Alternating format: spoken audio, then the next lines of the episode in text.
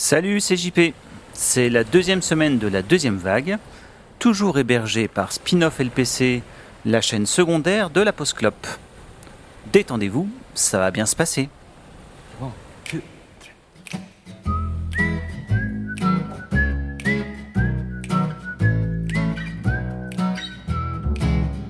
When the second wave is coming, I'm gonna sing my song. I'm gonna dance a little dance, jive a little while, find a way to light up my smile.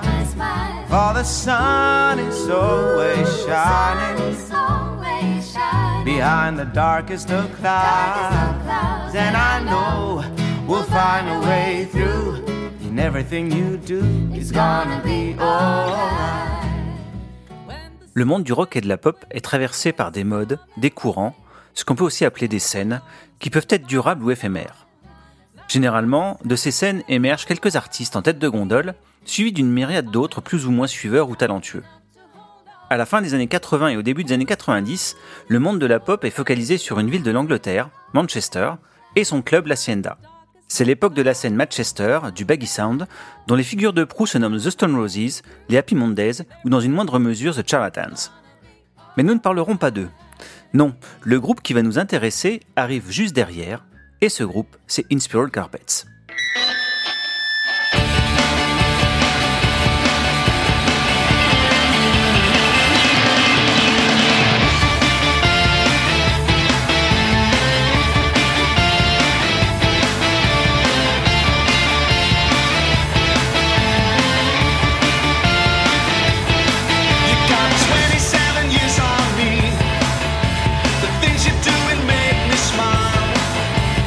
Days we spent are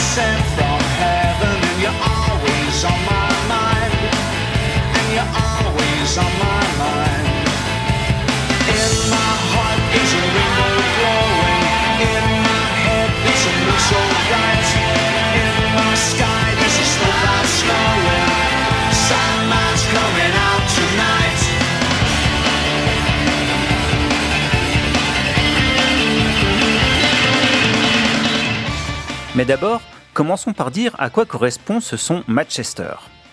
Il s'agissait pour ces groupes de mélanger la pop et le rock britannique, inspiré des Smiths ou des Sex Pistols, avec des éléments hérités de la house music, et pour couronner le tout, une bonne dose de psychédélisme 60s.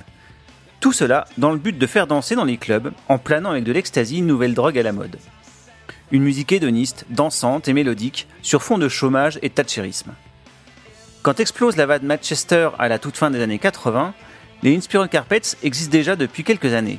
Mais c'est la signature d'un contrat avec le label Mute, le label de Dépêche Mode, qui va leur permettre de publier leurs quatre albums entre 1990 et 1994. Life en 1990, The Beast Inside en 1991, Revenge of the Goldfish en 92 et Devil Hoping en 94.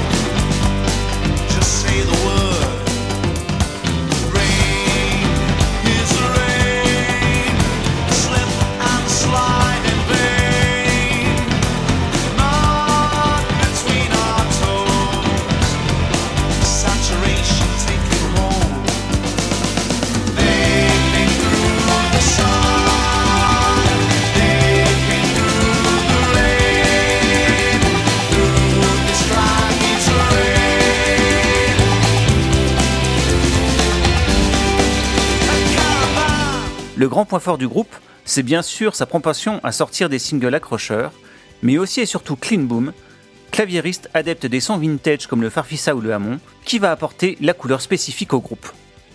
Alors soyons clairs, ce n'est pas le groupe du siècle, les albums peinent à tenir la longueur, encore que j'apprécie beaucoup écouter The Beast Inside et Revenge of the Goldfish, mais c'est un groupe qui témoigne de son époque, d'un moment précis de la musique, et rien que pour ça, il peut être intéressant de les écouter. D'autant que c'est sur les cendres de Manchester que naîtra la Britpop qui arrivera juste derrière. D'ailleurs, petite anecdote marrante, Liam Gallagher était roadie des Inspiral Carpets avant de former Oasis.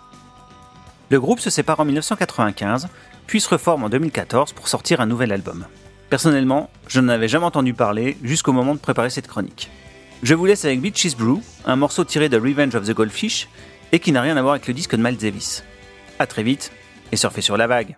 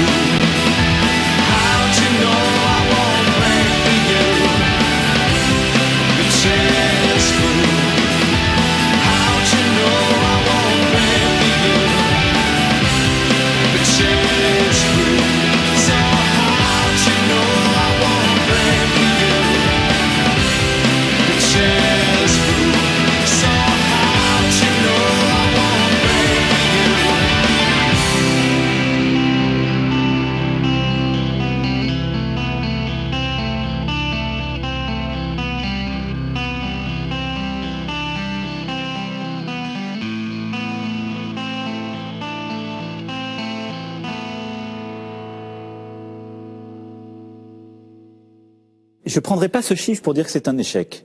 Ça n'a pas marché.